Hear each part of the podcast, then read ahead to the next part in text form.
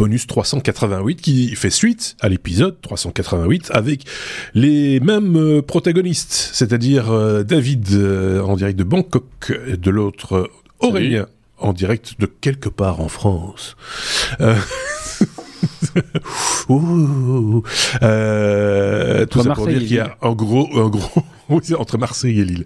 Euh, et comme quoi, il y a un gros décalage entre ces, entre, ces deux, deux, deux, petits camarades. Il nous reste 15 minutes, même, même plus maintenant, un peu moins, euh, pour euh, ce, ce bonus, parce qu'il reste toujours quelques news euh, en réserve. Vous le savez, il y a toujours des choses à dire. En plus, on commence avec David. David, tu vas nous parler de Windows. Chouette. Oui, je vais parler de Windows. Je suis tombé sur cette news euh, cette euh, cette semaine. Donc, euh, il y a une version très réduite de Windows 11 mhm. qui s'appelle Tiny 11, Tiny 11. tiny en anglais, ça veut dire tout petit. qui une version très allégée de Windows, donc qui supprime tous les services qui sont pas nécessaires, tout ce qu'ils appellent les bloatware, tous ces euh, ouais, tous ces programmes euh, qui sont pas euh, qui sont pas nécessaires pour avoir assez d'exploitation, qui tournent très bien sur 2 gigas de RAM. Et donc c'est c'est un développeur qui, qui se, dont le pseudo est NTDev qui a fait ça. Et il a été poussé plus loin et il a posté sur Twitter un screenshot comme quoi il a réussi à le faire tourner avec 384 mégas de RAM.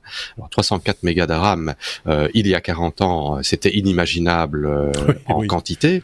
Aujourd'hui, c'est inimaginablement euh, peu en quantité.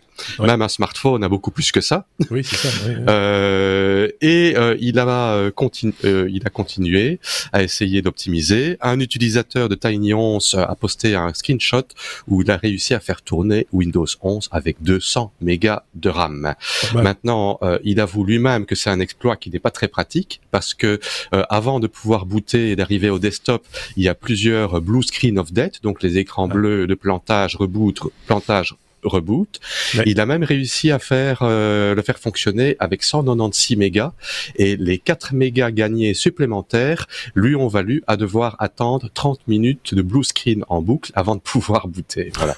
Ouais. Je trouvais ça assez marrant comme news. Ben, mais c'est pour dire que un truc de euh, hein, sur le coup. On, pas pour mais, mais, mais, pour 2 gigas, on a une version de Windows 11 qui fonctionne bien et allégée. c'est la preuve que c'est possible. Euh, ce qui veut dire que euh, quand on veut optimiser, on peut optimiser. Voilà. Mais c'est, mais c'est, c'est... Et alors, c'est rigolo parce que c'est pas le seul à faire ce genre de choses. On l'a vu sur toutes les versions de Windows. Il y a toujours quelqu'un qui, à un moment donné, se fait sa petite version bien propre, bien, bien stable de, de, de Windows en nettoyant tous les trucs considérés comme inutile, ça dépend de l'usage que tu fais de ta machine évidemment, mais mais euh, parce que c'est toujours possible de, de, de, je comprends pas que Microsoft n'y ait pas pensé eux-mêmes d'avoir une solution de, mais à la, mais, euh, dans, dans, un sens, bon, ici c'est pas un peu poussé à l'extrême, mais ça a du sens parce que dans le monde de Linux, on fait ça aussi. On a des distributions ultra simplifiées pour les systèmes embarqués, pour des petits microcontrôleurs qui tournent en Linux euh, et qui tournent avec très peu de mémoire et très peu de stockage. Donc voilà. Bon, ici un Windows 11, ça a peut-être moins moins d'intérêt ici, mais voilà, c'est l'exploit et c'est le. Oui, c'est ça, c'est pour, le, pour, le, sport. Aurélien, euh, pour le sport aussi. Peut-être. Ah, euh, avant la fin de l'année 2023, il faudra prouver euh, son âge avant de surfer. Ça dépend sur quel site, j'imagine. Oui, bien sûr. Mais c'est donc le l'État qui a annoncé qu'avant la fin 2023, euh, pour accéder à certains sites, notamment pornographiques, pour les mineurs, il faudra prouver son identité. Alors, tout le monde y va avec sa prospective tout le monde y va de sa prospective pour savoir comment, parce que bon, euh, le simple euh, bouton euh, j'ai plus de 18 ans ou taper ta date de naissance, bon bah, à mon avis, oui, ça, ça, sert à rien. Et par contre, à la fin de 2023, si les sites se sont pas mis en conformité, dégagez. Ah oui. Et la France interdira l'accès, a priori. On rentre dans un monde. Ouais. Alors, tout le monde parle de cette attestation numérique euh, comment prouver son âge euh, quand on arrive sur un site? Donc, ils vont servir de des opérateurs. Donc déjà, alors là, euh, ça lève plein de questions. Hein. Est-ce que ton opérateur sait quitter C'est ton âge que tu as Est-ce que voilà il parle de tiers de confiance. Est-ce que tu peux avoir quelqu'un qui a un tiers de confiance qui atteste que tu as bien plus de 18 ans? Alors, faut savoir qu'en, faut savoir qu'en Louisiane, le papa ou la maman? oui, voilà, oui, c'est Euh, en Louisiane, il faut savoir que euh, aujourd'hui, on peut, enfin, pour accéder à certains sites, on peut vous demander votre votre pièce d'identité ou envoyer un selfie. Alors ça, je savais ah pas. Vous savez que par exemple sur Instagram, si vous allez sur Instagram, eh ben, lorsque vous faites un selfie sur Instagram, votre, il y a une technologie qui s'appelle YOTI, Y-O-T-I, qui, euh, à partir d'un selfie, vous, donne à Instagram une estimation de votre âge et le contenu qui va vous être fourni est ciblé. Est-ce que c'est cette technologie-là qui serait utilisée? J'en sais rien.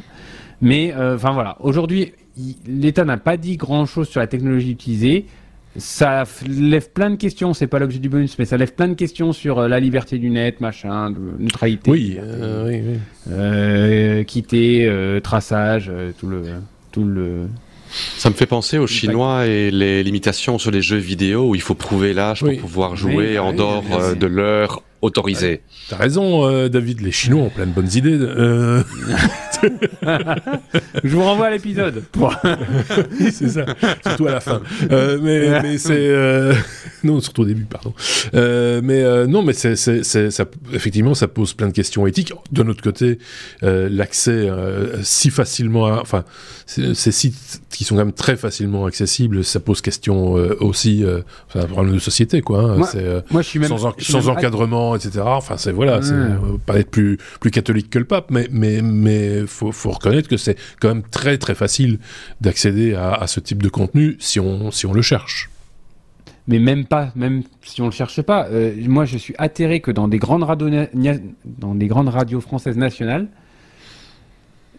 tout le monde prononce les sites, le nom des sites. Oui. Mais les journalistes prononcent le nom des sites. Les humoristes prononcent le nom des sites. Oui. Tout le monde prononce le nom des sites. Oui. Il n'y ait pas de, de, de, de, cordon sanitaire, site entre guillemets. De... Bah, tu sais, ces sites euh, qui commencent par porn et qui terminent par hub. Ah. mais euh, entre autres, hein, pas comme on pas les. Et qu'est-ce qu'il y a entre? C'est à voir.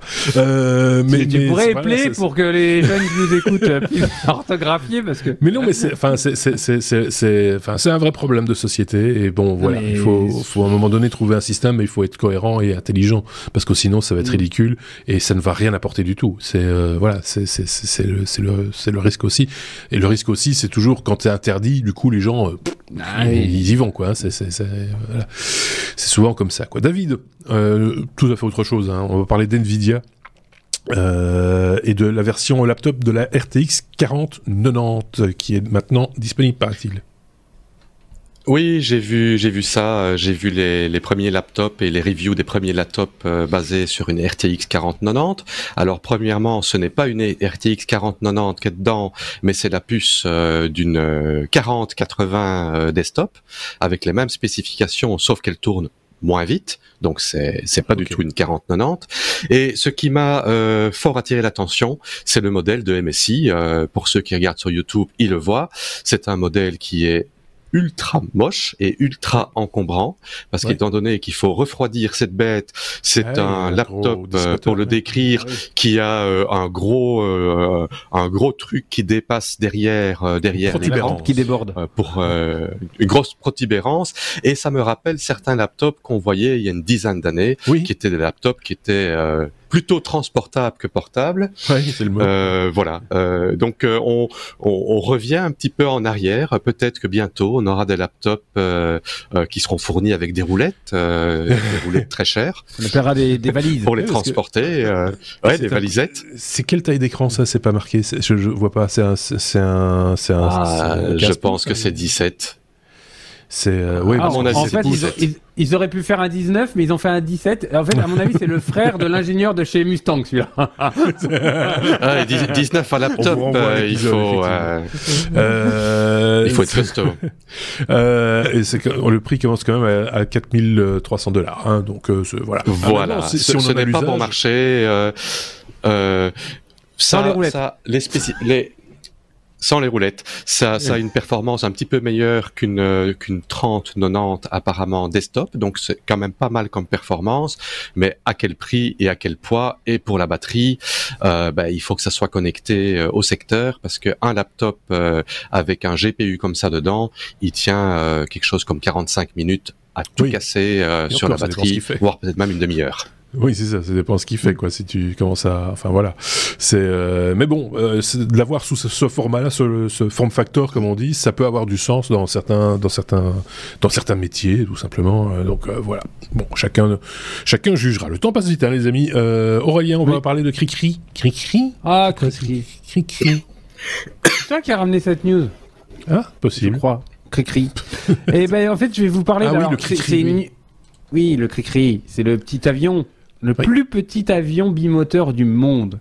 Alors c'est pas du, de la nouvelle fraîche, sauf qu'il y a un article là qui vient de paraître euh, à ce sujet. Euh, c'est dans les années 70, un certain Michel Colomban, C-O-L-O-M-B-A-N, qui a créé euh, un avion qui fait, tenez-vous bien, 3,90 m de long et 4,90 m d'envergure. Et qui pèse 80 kg. ça vous va? Euh, il a donc il a conçu ça en 73 à l'été 73, il a fait son premier vol. Il y a deux moteurs de 15 chevaux dessus. Il va quand même à 200 km/h le machin. Et à 450 km d'autonomie. En septembre 2012, il y a eu un record euh, de vitesse en Cricri à 293 km/h. En 2015, Cricri a traversé la Manche. La, Manche, oui. Euh, avec le, un Cricri, la version électrique du Cricri, parce que le Cricri est aussi électrique. en 17 minutes. Voilà. Euh, c'est un avion qui est certifié par la voltige, pour la voltige. Alors, donc, si vous ne pouvez plus surfer parce que vous ne pouvez pas prouver votre identité, votre, votre âge, je vous incite à prendre les plans, d'aller euh, au magasin de bricolage du coin, vous achetez euh, ce qu'il faut. deux bouts d'aile, voilà, ce qu'il faut. Et vous pouvez le construire. Il y a aujourd'hui 100 exemplaires qui sont construits, qui sont construits, qui sont en circulation, en mhm. service dans le monde, et il est certifié ce machin. Euh, bon. Euh, ah, il est homologué en plus. Il est homologué pour la voltige, mon cher ami. tu peux aller faire des loopings avec. Euh, Franchement. il m'a fait penser quand je l'ai vu, il m'a fait penser à un autre avion qui a été, qui n'est plus fabriqué, enfin apparemment plus personne ne fabrique parce que, enfin il n'y a jamais eu de, chaîne de fabrication. C'était pareil, c'était aussi à fabriquer dans son garage. C'était le, le, le pou volant.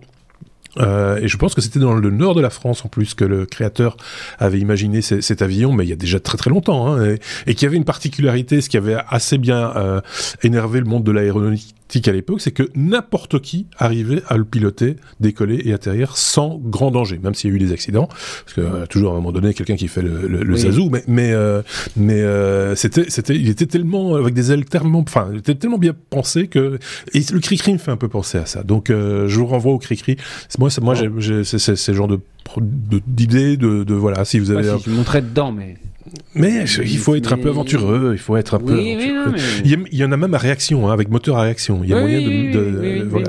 Oui, vous avez le choix. Le, le, le, lundi, vous pouvez mettre les moteurs électriques. Le mardi, euh, jet. Et le mercredi, deux moteurs de 15 chevaux. Bon, allez, il nous reste hein. euh, moins de deux minutes. Euh, je pense que ce sera suffisant, David, pour terminer, parce qu'on a une cinquième news, du coup, pour, le, pour, le, pour ce bonus, pour un, un oui mais non bis. Le oui mais non, normalement, c'est dans l'épisode, vous le savez, ça conclut l'épisode. C'est une information improbable, certes, mais technologique. Ici, c'est un petit peu pareil. Tu vas nous parler d'un couleur CPU un peu massif. Oui, voilà. Donc, euh, bah, on parlait de cuivre justement euh, dans l'épisode principal. Ben, je vais encore parler de cuivre. Voilà, c'est, c'est, c'est, j'ai trouvé ça. Je suis tombé dessus euh, cette semaine-ci. un utilisateur qui a fait un, un, couleur passif pour son CPU. En fait, c'est un gros cylindre de cuivre de, de 4 kilos qu'il a déposé sur son CPU. je sais pas question stress sur la carte mère, mais la photo veut de l'or. Ça vaut la peine d'aller. Ça vaut la peine d'aller sur YouTube pour voir la photo. Euh, ça vaut de l'or. Ou, simplement cliquer sur les liens qu'on vous propose dans la description. Tout à fait. Il dit que c'est passable comme euh, comme couleur passif, que la température au repos du CPU reste dans les 35 degrés. Par contre, quand ça monte en charge, en moins de une minute, euh, il monte déjà à 80 degrés. Euh, et euh, pour des processeurs Core i9, ça pourrait être suffisant pour les refroidir au repos, mais en charge, ça le fera probablement pas. Et à mon avis, la carte mère avec le poids risque de pas durer très longtemps. Mais je veux dire, en plus, c'est enfin c'est quand même crétin parce que normalement, il faut quand même pour, pour qu'un ventirad fonctionne de manière cohérente, il faut quand même de la surface. Ah, mais il n'y a pas de ventilateur ici. C'est la surface qui compte, la surface. C'est la surface, tout à fait. C'est la surface. Et donc, ici, a très peu de surface. une masse pareille, ça c'est juste complètement impossible, quoi. C'est. Euh, vous m'arrêterez, mais moi je mettrais mieux plus de l'alu que du cuivre. Hein. Oui, en plus, c'est vrai. Ah voilà. Ceci étant dit, mon, mon cher ami, 15 minutes abouties, nous n'irons pas plus loin parce que c'est comme ça un bonus. la promesse est là. Donc merci à tous les deux, merci à vous de nous avoir écoutés. On se retrouve très bientôt pour un, un nouveau bonus et un nouvel épisode également. Passez une très bonne semaine. Salut